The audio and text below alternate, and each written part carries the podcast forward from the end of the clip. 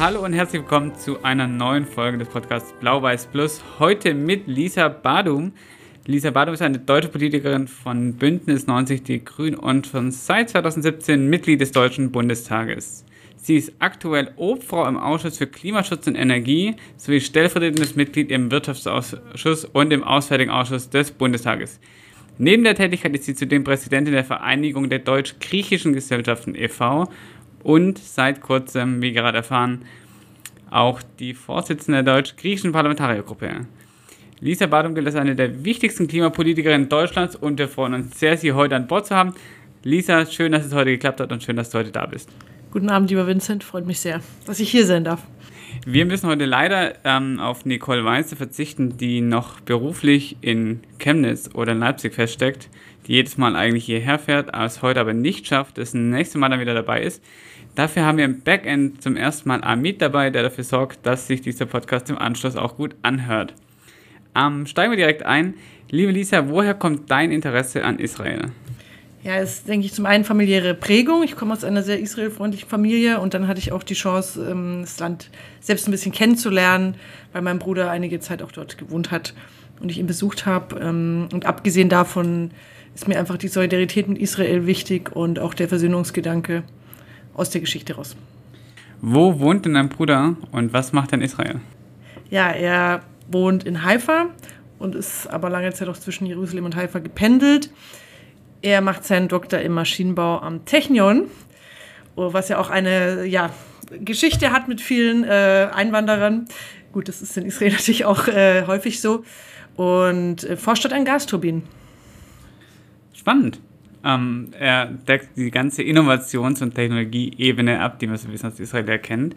Ähm, du warst in Israel. Wie würdest du den Israel in drei Worten beschreiben? Ich würde sagen, einzigartig, herzlich und sehr bunt. Spannende Eindrücke und äh, macht auch wieder Lust auf mehr und die nächsten kommenden Israel-Reisen, die, wenn ich das richtig verstanden habe, auch schon bald anstehen. Wann bist du denn zum ersten Mal nach Israel gereist und was hast du dort erlebt oder was waren deine ersten Eindrücke vor Ort? Also 2010 hatte ich das erste Mal die Freude, in Israel zu sein. Und ja, was mich natürlich beeindruckt hat, war einfach jüdisches Leben zu sehen. Das ist leider traurig, dass es man in Deutschland es nicht häufig trifft oder zumindest ich noch nicht. Und ja, natürlich die Geschichte. Also wir haben die Qumran-Rollen angeschaut, aber auch die Natur, waren in Engedi, waren in Wasserfällen gebadet. Und ja, es war einfach so ein Eindruck aus, ich weiß nicht, das, das Land hat so, so viel ähm, zu bieten. Es hat mich auch emotional einfach angerührt, da zu sein. Und deswegen fahre ich sehr gerne wieder hin. Du bist oder giltst als eine der führenden Klimapolitikerinnen Deutschlands. Jetzt ist Israel gerade beim Thema oder beim Klimaschutz generell Vorbild für viele andere Länder, setzt vor allem stark auf Energieeffizienz, senkt CO2-Emissionen und strebt auch nach Verbesserungen im Energiemanagement, auch weil es dann natürlich mit seiner politischen und auch räumlichen Isolation einfach ganz anders haushalten muss. Kann denn Israel Vorbild für die deutsche Klimaschutzpolitik sein? Und wenn ja, wie könnte das aussehen? Auf jeden Fall, also insbesondere was Gebäude angeht und das Heizen, gerade auch ein großes Thema mit unserer ähm, Erdgasabhängigkeit. Und in Israel ist es zum Beispiel so, ähm, dass in Wohnungen dann entweder Wärmepumpen oder Solaranlagen eingebaut werden müssen und dass fürs Heizen eigentlich auch kein Erdgas verwendet wird. Und das ist ja genau das, wo wir in Deutschland auch hinkommen müssen. Das ist absolutes Vorbild. Allerdings hat Israel auch noch etwas Aufholbedarf, was erneuerbare Energien angeht. Also 2020 hat Israel 8% erneuerbare Energien im Stromsektor. Das heißt, ähm, da ist auf jeden Fall noch Luft nach oben. Was ich sehr ähm, bewundere, sind die Entsalzungsanlagen in Israel. Ich glaube, das ist auch einzigartig in der Region, dass 70 Prozent des Trinkwasserbedarfs mit ähm, Entsalzungsanlagen aufbereitet wird. Und es gibt jetzt auch ein Projekt zusammen mit Jordanien, das ähm, über Solarpaneele in Jordanien entsalzt wird und dieses Wasser dann wiederum Jordanien zur Verfügung gestellt wird. Und das sind, glaube ich, genau die Klimapartnerschaften, die Technologie, für die Israel bekannt ist. Und da können wir uns einiges abschauen. Gibt es denn quasi auch Technologien aus Israel, die übertragbar sind, quasi auf die deutschen Umstände? Weil die haben ja viele jetzt schon von Wüste und Verwüstung und so weiter gesprochen. Die Klimaumstände in Deutschland sind natürlich andere. Gibt es denn da Möglichkeiten für Partnerschaften oder Dinge, auch Technologien zu übernehmen?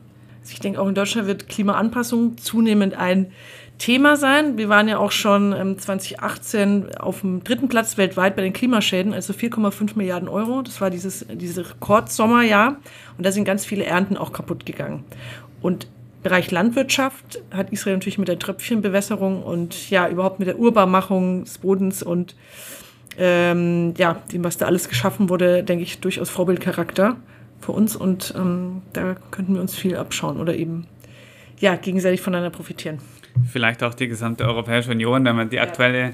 Debatte um Autarkie und Autonomie mitverfolgt und sozusagen die Landwirtschaft auch zu erhalten. Ähm, Israel, genau, wie du gesagt hast, musste sich ja musste schon früh ab der Staatsgründung, wenn nicht sogar davor, extrem widrigen Umständen trotzen. Also es gibt kaum Wasser oder Wasser muss aufbereitet werden. Großteil des Landes ist tatsächlich Wüste. Es ist zudem auch noch politisch isoliert. Ähm, gibt es denn da Lektionen für die Anpassung an den Klimawandel? Also gerade aus dieser Verwüstungs- oder Dürreperiode, dass die Israelis einiges richtig machen, was in Deutschland noch nicht passiert, vielleicht neben der beispielsweise Tröpfchenbewässerung in der Landschaft? Also ich denke, Flächen einfach ähm, nutzbar zu machen für, für Landwirtschaft, die eigentlich zu trocken sind oder unwegbar sind. Das ist, ähm, und damit ja auch mehr Stickstoff im Boden zu binden und anderes. Da können wir durchaus von, von Israel lernen. Also die Fläche war ja bei der Staatsgründung ein Großteil der Fläche eigentlich nicht bewirtschaftbar und das und auch Bäume pflanzen. Also der ähm, Jewish National Fund ist es, glaube ich, ist ja ganz aktiv im Bereich ähm, nach Waldbränden wieder aufzuforsten und insgesamt die Bäume bereitzustellen und äh, Thema Wald. Ist auch in Deutschland ist ziemlich viel Wald verloren gegangen, eben in diesem Dürrejahr 2018, aber auch danach. Und wir brauchen genauso Bäume. Also das ist, dass es staatlich so gefördert wird, ist durchaus auch ein Vorbild. Gibt es denn was, gerade aus klimapolitischer Perspektive, was dich an Israel besonders fasziniert oder beeindruckt? Also neben den vielleicht jetzt schon genannten Punkten, weil wir recht viel schon davon abgefrühstückt haben quasi. Also ich bin sehr gespannt, was die neue Energiepartnerschaft zwischen Deutschland und Israel hervorbringt, die ja am 24. März, also gestern, unterzeichnet wurde. Und ich bin da, also ich, ich glaube, dass wir halt noch sehr viel lernen werden und dass es einfach noch gar nicht so bekannt ist, was Israel alles macht. Und mich wundert, dass erst jetzt diese Energiepartnerschaft ähm, eingegangen wird. Wir haben ja zum Beispiel schon länger eine ähm, mit Indien, ähm, übrigens auch eine mit der Ukraine, traurigerweise, die jetzt natürlich aktuell auf, auf Eis liegt. Aber mich wundert, dass es so spät angegangen wird, weil das Potenzial ist riesig was ja das Interessante an so einer Partnerschaft ist, Israel ist ja ein wahnsinnig kleines Land mit einer sehr geringen Bevölkerung, wenn man es mit Deutschland vergleicht. Ähm, und die natürlich wenig natürliche Ressourcen haben, aus denen sie irgendwas ziehen können. Und deshalb glaube ich ja mit viel Technologie und Fortschrittsmöglichkeiten sich einen Namen gemacht haben. Ähm, die Frage ist natürlich immer, wie viel ist davon auch quasi gesellschaftliches Mindset oder eine Einstellungssache die Frage haben wir schon mal gestellt, ist sowas übertragbar auf Deutschland, dass man sozusagen. Der Start-up-Gedanke? Genau, ja, oder auch einfach so ein äh, Technologie- oder Innovationsgedanke stärker verankert. Klar, Israel ist, kommt viel aus dem Militär, aus der deutschen Bundeswehr, ist jetzt kein Hotbed der Innovation, aber ähm, auch so in diesen Technologiegedanken vielleicht in Deutschland stärker verankert, weil ja die Israelis viel versuchen mit Technologie zu lösen und damit auch weltweit natürlich dann wirtschaftlich erfolgreich sind. Ähm, das war in Deutschland bisher nicht der Fall unbedingt. Ich denke, Deutschland hat Nachholbedarf. Also nur mal als Beispiel die Autozulieferindustrie zu nehmen. Ich komme selbst aus einer Region, wo das eine sehr große Rolle spielt. Und in der Autoindustrie sind wir bei der Mechanik sehr gut. Also, aber was zum Beispiel Digitalisierung, Software im Auto angeht, natürlich auch Elektroautos, haben wir halt Nachholbedarf. Und ich glaube, das kann man auf andere Bereiche übertragen dass die Industrie in, in diesem Bereich noch nicht so weit ist. Und vielleicht auch dieser Hands-on-Gedanke, dass man einfach mal was startet und einfach mal was macht, in Israel schon noch stärker verwurzelt ist. Also im Grunde das Thema des, des klassischen Pioniers oder der Pionierin. Da ist in Deutschland vielleicht manchmal etwas langwierig alles, Bürokratie, bis man irgendwelche Fördergelder abgerufen hat und man könnte einfach vorher loslegen. Tatsächlich sind wahrscheinlich auch die politischen Umstände andere und ich glaube, es gibt auch viel weniger ähm, wahrscheinlich auch politisches Kapital, das dann in so Unternehmen fließt und vielleicht generell weniger Fördermöglichkeiten. Und man muss sich auf dem privaten Markt ja auch sagen, die Gelder erstmal akquirieren. Ähm, du sagst gerade schon, dass du natürlich aus einer Region kommst, die viel mit Zuliefern zu tun hat. Und ähm, bist auch schon lange bei den Grünen. Und es ist, soweit ich weiß, kein Bundesland, das den Grünen immer positiv gestimmt war oder wo es einfach war für die Grünen, ähm, den Fuß in die Tür reinzubekommen. Ähm, was hat dich denn bewegt, in deiner Heimat in die Grünen einzutreten und ähm, wie verbindest du das mit Israel? Also mich hat bewegt die Geschlechterfrage. So, ich, ich, fühlte mich gar nicht so repräsentiert und dann hatte ich eben die Grünen gesehen, wo äh, alle Posten quotiert sind und Frauen einfach 50 Prozent der Ämter haben und das habe ich bei keiner anderen Partei gesehen und das hat mich sehr angesprochen und ehrlich gesagt äh, ist es natürlich ja, hat man ja auch die Möglichkeit, politische Verantwortung zu übernehmen. Als Frau bei den Grünen bekommt man eher die Chance als in anderen Parteien. Und das ähm, in die Richtung, ja, bin ich da weitergegangen.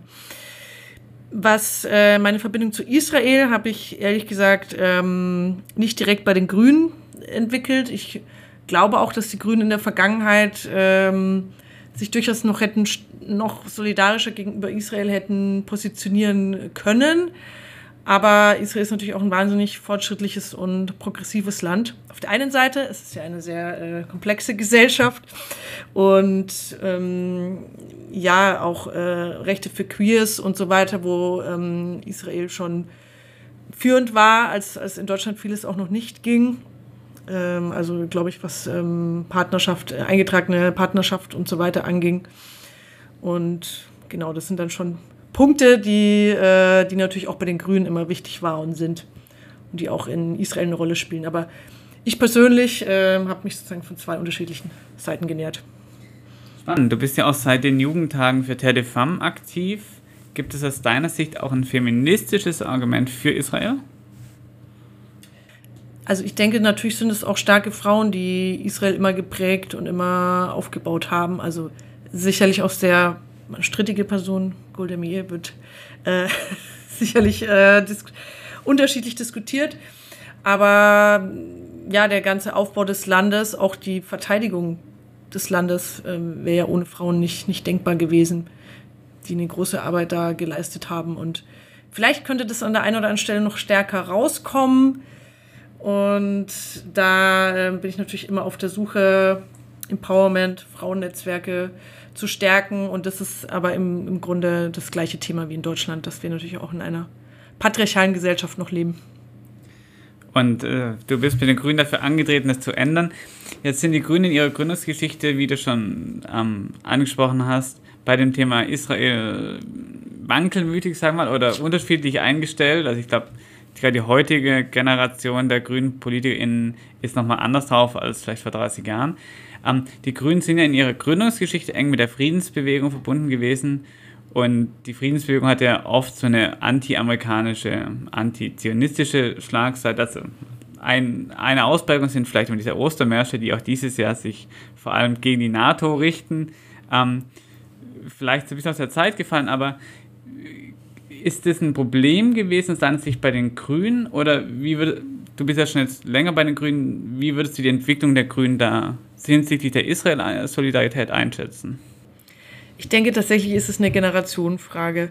Ich glaube, es gibt viele ältere Menschen, die sich nach dem Zweiten Weltkrieg oder sehr, sehr stark erstmal israelifiziert haben, aber auch als vielleicht noch verwundbarem Staat oder ähm, ja, Staat der Shoah-Überlebenden, vor allem was ähm, der sich vielleicht noch nicht selber tragen konnte, oder das war so ein bisschen auch dieser Opfergedanke und äh, dann musste Israel sich verteidigen und hat sich auch behauptet, ich meine, wieder allen, wieder aller Fakten letzten Endes.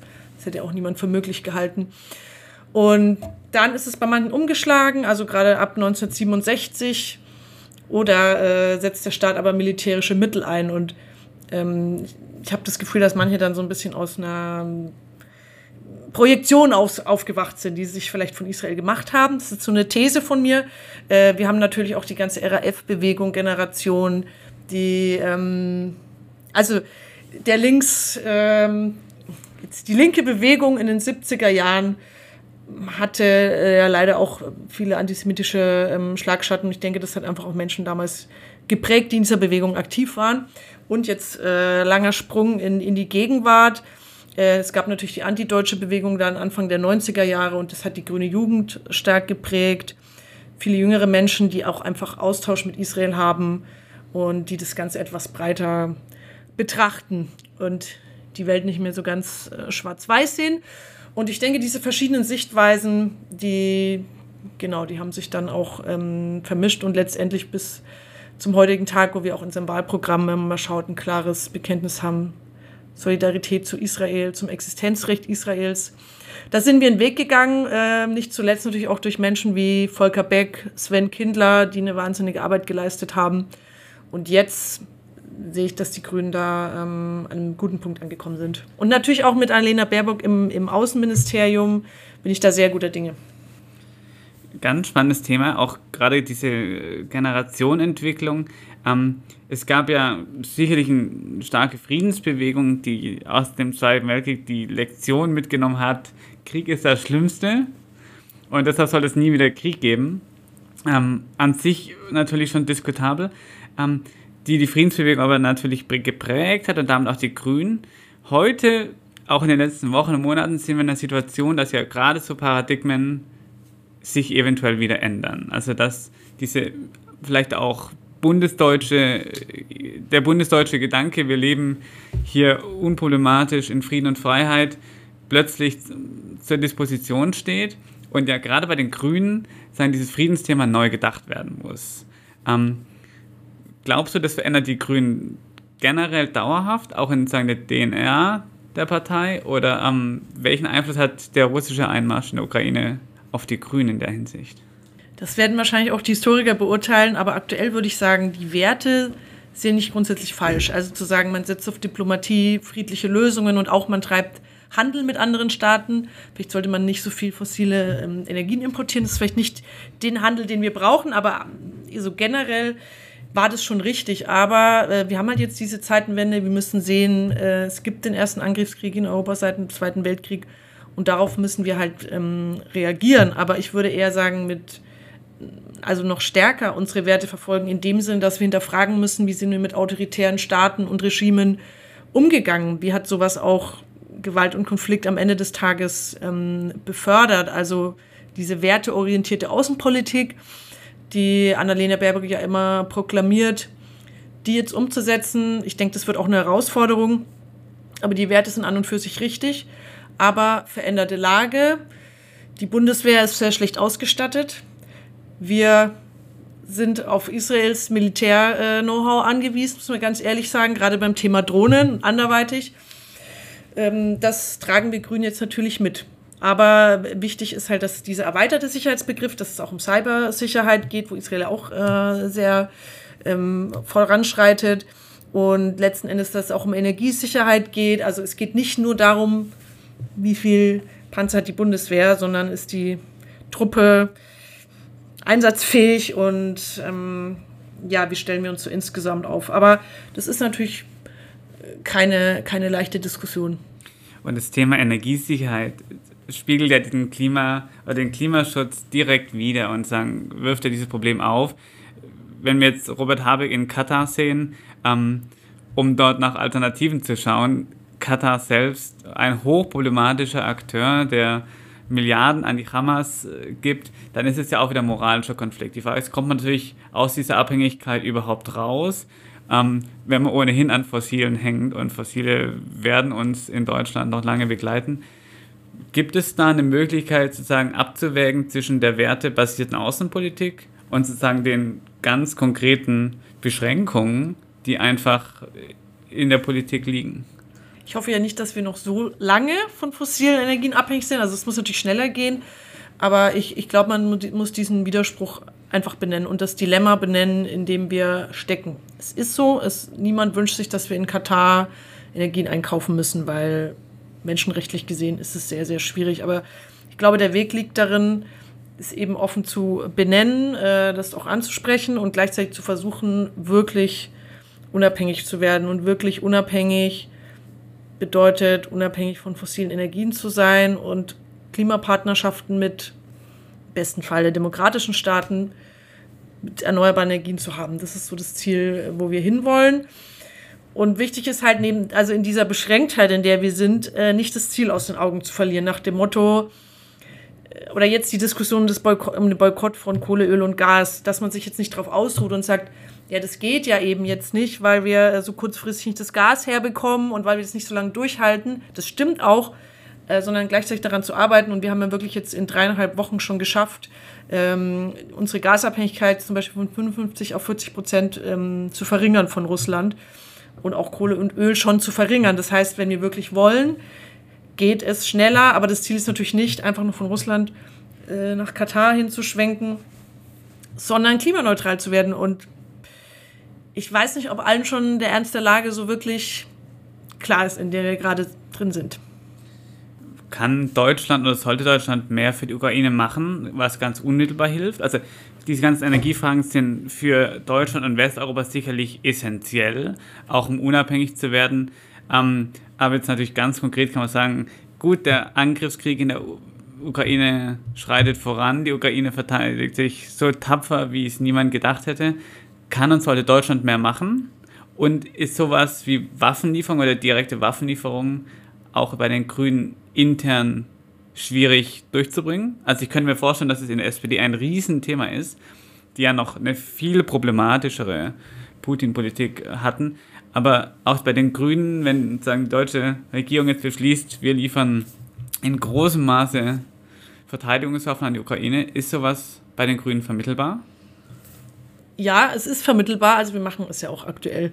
Die Bundesregierung macht es und auch in Fragen der Energiesicherheit können wir tatsächlich aktuell der Ukraine helfen. Ist jetzt zum Beispiel ans europäische Stromnetz angeschlossen worden, was extrem wichtig ist in der aktuellen Situation, dass dort nicht äh, die Lichter ausgehen. Auch die Frage Sicherheit der Atomkraftwerke ist eine relevante energiepolitische Frage, um die es jetzt geht.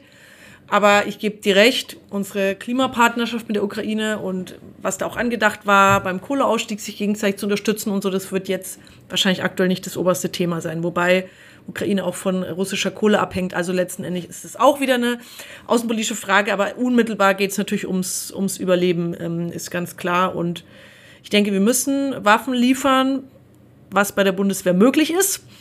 Die Ausstattung ist, wie gesagt, nicht besonders äh, gut und die Waffen müssen ja auch funktionieren. Wenn wir dann irgendwelche alten NVA-Waffen liefern, äh, die kaputt sind, bringt es auch niemandem was. Aber es scheint ja, also wir scheinen da ja wirklich einen großen Beitrag leisten zu können und äh, sind auch, wir, wir liefern tatsächlich auch aktuell die meisten Waffen an die Ukraine. Also hat äh, eben die Außenministerin gesagt, das, was man sich jetzt gar nicht ausmalen könnte. Also es ist nicht so, dass es so ein ganz winziger Beitrag ist, sondern ist wirklich essentiell und natürlich ist es eine völlige Abkehr von der Politik der letzten Jahrzehnte, aber es ist, es ist absolut richtig und ich sehe es wie du. Ich bewundere die Leute in der Ukraine, alle außenpolitischen Experten haben gesagt, das wird ja gar nicht lang gehen. Und jetzt schlagen sie teilweise die Russen sogar zurück aus Städten. Also ja, ich glaube, wir können alle nur den Hut ziehen vor dieser Tapferkeit. Von Volodymyr Zelensky stammt der Vergleich, er könne sich mit Israel identifizieren, denn ähnlich wie Israel ähm, sei die Ukraine von stärkeren Akteuren umgeben und müsse quasi für ihr eigenes Überleben kämpfen. Dient sozusagen, oder kann man aus der Ukraine aus dem Angriff auf die Ukraine Schlüsse für die Israel-Solidarität ziehen, zu sagen, weil die Ukraine zeigt uns, wir müssen mit den Schwächeren stehen, wenn die durch äußere Aggressoren überfallen werden. Das gilt für die Ukraine wie für Israel. Definitiv. Also Israel ist die einzige Demokratie im Nahen Osten und es gibt natürlich jetzt mehr Beziehungen mit den Nachbarstaaten, was ich auch eine sehr, sehr gute Entwicklung finde. Aber Trotzdem ist Israel immer noch sehr isoliert. Man kann ja auf dem Landweg kaum hinreisen beispielsweise. Und das, ich, ich finde, das wird in Deutschland auch zu wenig gesehen, diese Lage und die Situation, in der Israel ist. Und da müssen wir definitiv mehr, mehr unterstützen. Israel hat dann die offene Seite am Mittelmeer quasi in kleiner Weise. Ein anderes Mittelmeerland, mit dem du dich ausführlich befasst, ist Griechenland. Und wir hatten schon erwähnt, du bist die Vorsitzende der deutsch-griechischen Parlamentariergruppe und bist auch die Präsidentin der Vereinigung der deutsch-griechischen Gesellschaften. Wie kommt das? Und siehst du irgendwelche Parallelen mit Israel? Die Parallele ist natürlich äh, das Mittelmeer. Und ja, es ist einfach eine krasse Zivilisation und Geschichte am, am Mittelmeer, in den letzten Jahrtausenden, die ich sehr, sehr faszinierend finde. Das zieht mich irgendwie hin. Das ist einfach ein Gefühl. Das, ja, kann ich dir gar nicht so äh, verstandesmäßig erklären. Und mit Griechenland bin ich in Verbindung gekommen, weil ich mein Erasmus-Studium dort gemacht habe in Thessaloniki. Und Thessaloniki ist ja auch eine Stadt, die sehr international immer war in der Geschichte, ähm, Hafen des Balkans genannt und ähm, auch Jerusalem des Ostens genannt, ähm, aufgrund der großen ähm, jüdischen Bevölkerung da. Und das leider ist ähm, Thessaloniki nicht mehr ganz so kosmopolitisch, wie es Anfang des 20. Jahrhunderts war. Aber wenn man sich vorstellt, dass dort eben der Sabbat war, der gesetzliche Feiertag in, in Thessaloniki, Griechen waren ja eigentlich in der, in der Minderheit. Und dann gab es eben noch ähm, die türkische Bevölkerung oder die muslimische Bevölkerung, äh, Türkei in dem Sinne ähm, gab es ja auch noch nicht, und die armenische Bevölkerung und, und natürlich die griechische. Und ja, alle haben einfach so in diesen, also Schmelztiegel ist immer, ist, ist auch irgendwie ein Wort, was sehr häufig verwandt wird, aber da wirklich gut passt. Und, und diese Geschichte hat mich auch fasziniert. Und ich war natürlich auch sehr traurig, dass die äh, so abrupt geendet ist und ja. Weil es ja auch ein Thema ist, was man in Deutschland. Im Zweiten Weltkrieg auch. Genau, es ist, es ist ja auf dem, auf dem Schirm hat auch sozusagen die Auslöschung jüdischen Lebens auf dem Balkan oder auch in, in Griechenland. Ich glaube, Saloniki war am, ehesten, am meisten fast betroffen. Ich glaube, wie du gesagt hast, um die 50 Prozent jüdische Bevölkerung ursprünglich mal, ähm, wo er nach der deutschen Besatzung nichts mehr übrig geblieben ist, de facto. Ähm, und jetzt sozusagen der, in der heutigen Lage, ich glaube, jüdisches Leben in Griechenland ist, eine Nische. Ich weiß gar nicht, wie das aktuell aussieht. Ähm, aber gibt es Verbindungen zwischen Griechenland und Israel für dich auch in der Wahrnehmung, außer dass es am Mittelmeer liegt? Ich möchte gerne noch mehr Verbindungen schaffen. Also es gibt wohl auch Bestrebungen, gemeinsame Energie- und Klimaprojekte zu machen. Es geht auch um Erdgas. Das ist für mich als Grüne äh, immer schwierig. Andererseits in der aktuellen Lage, wo wir für eine kurze Zeit uns in den fossilen Energiebeschaffen diversifizieren müssen, ja, muss man gucken, aber ich, ich denke, da ist äh, definitiv mehr Zusammenarbeit möglich. Ansonsten, also ich denke, die tatsächlich, dass die griechisch-israelischen ähm, Beziehungen noch, noch besser sein könnten. Dann ist auch immer das Thema Türkei im Hintergrund. Israel hatte auch schwierige Beziehungen mit der Türkei. Das scheint jetzt wieder etwas aufzutauen. Dann fühlt sich Griechenland immer von der Türkei bedroht im Endeffekt müssen alle am Mittelmeer zusammenleben und ich, ich glaube, es gibt in der Mentalität auch viele Übereinstimmungen und ja. Die verschiedenen Anrainerstaaten des Mittelmeers an einen Tisch zu bekommen, wird ja. schwierig. Also da gibt es ja mehr als mehr Konflikte vermutlich als Anrainerstaaten zwischen denen. Ähm, das sind natürlich große Projekte. Du bist jetzt in der neuen Legislatur wieder im Bundestag. Äh, dich erwarten also jetzt nochmal mindestens dreieinhalb Jahre intensive Arbeit in Berlin und äh, im, im Wahlkreisbüro. Hast du noch Projekte vor für die nächsten dreieinhalb Jahre, wo du denkst, das sind wirklich hier Meilensteine, die möchte ich gerne erreichen? Und so würde ich Deutschland auch gerne weiter voranbringen oder verändern? Auf jeden Fall. Also eines meiner Projekte ist das Klimageld. Das ist ja die Pro-Kopf-Rückerstattung aus dem CO2-Preis. Und das macht einfach Klimaschutz sehr begreifbar für jeden, dass ich dann konkret was ähm, sparen kann, wenn ich CO2 spare. Und ansonsten wird es eben teurer. Das soll ja nächstes Jahr kommen. Mir ist der Ausbau erneuerbarer Energien wenig äh, verwunderlich auch wichtig und dass auch Länder wie Bayern, wo Windkraft so ausgebremst wurde, dass da wirklich was passiert, dass die Bürgerenergie gefördert wird. Das ist übrigens auch für die ganzen Länder, ähm, mit denen wir Partnerschaften haben, wie zum Beispiel Israel, glaube ich, sehr, sehr wichtig, dass die lokale Bevölkerung eingebunden ist, finanziell profitiert und dann ist die Energiewende halt auch immer gleich eine ähm, Demokratisierung. Und damit komme ich schon von den nationalen Vorhaben sozusagen zu den internationalen. Also ich werde ja auch im Unterausschuss ähm, Klima-Außenpolitik sein, denn jetzt neu da ist. Das heißt, diese Klimapartnerschaft mit anderen Staaten, die wirklich auf 1,5 Grad Pfad gehen, 100% Erneuerbare auszubauen. Viele wurden jetzt geschlossen, aber es ist noch nicht so viel dahinter. Wir haben auch eine Partnerschaft mit Südafrika, wir haben jetzt eben die neue mit Israel, wir haben auch eine mit Indien. Und da aber wirklich zu gucken, wo können wir gegenseitig uns nach oben bringen bei Mobilität, bei Wirtschaft in den ganzen Sektoren. Das wird sehr, sehr spannend sein. Und vielleicht auch mit den USA, wobei aktuell es da klimapolitisch nicht so gut aussieht.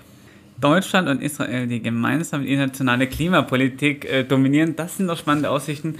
Ähm, da, da, bleiben wir auf jeden Fall am Ball. Auch ein Thema, das bisher wenig Öffentlichkeit bekommen hat. Zum Abschluss vielleicht nochmal zwei Fragen auf sozusagen die deutsche Israel-Debatte zurück ähm, reflektierend. Was ärgert dich denn persönlich am meisten an der deutschen Israel-Debatte oder der Debatte in Deutschland über Israel? Ich finde, dass die Debatte zu häufig einseitig ist und ich habe immer den Eindruck, dass in der Theorie alle so für das Existenzrecht Israels sind und für Solidarität mit Israel. Und wenn die dann benötigt wird, ähm, weil man zum Beispiel eben angegriffen würde, weil man sich auch gegen Anschläge wehren muss, zum Beispiel auch wie mit Maßnahmen mit einer Mauer oder anderem, dass dann das Verständnis dafür fehlt. Und da, das ist einfach nicht zu Ende gedacht. Da würde ich mir wünschen, dass man das stärker sieht und auch die Vielfalt der israelischen Gesellschaft stärker sieht. 20 Prozent arabischer Bevölkerung in Israel beispielsweise mit Einwanderern aus aller Welt, dass es einfach ein ganz, ganz buntes Land ist. Das wäre schön, wenn das noch stärker in Deutschland in der Debatte wäre. Und die Abschlussfrage, was muss jetzt politisch passieren, damit sich die deutsch-israelischen Beziehungen weiter verbessern? Mein Thema ist die Energiesicherheit. Also ich denke, darüber müssen wir gehen und ich hoffe, dass wir dann bald, also auch mit der deutsch-israelischen Parlamentariergruppe, die neuen Parlamentarier der Knesset besuchen können in dieser sehr, sehr bunten Koalition. Äh, da bin ich sehr gespannt zu erfahren, wie sie zusammenarbeiten und da können wir, glaube ich, auch sehr, sehr viel noch lernen mitnehmen. Ein tolles Schlusswort von der nächsten Generation der grünen Politiker in, in Deutschland. Vielen, vielen Dank, Lisa, für deinen heutigen Besuch und deine Einblicke in das Thema. Vielen Dank dir.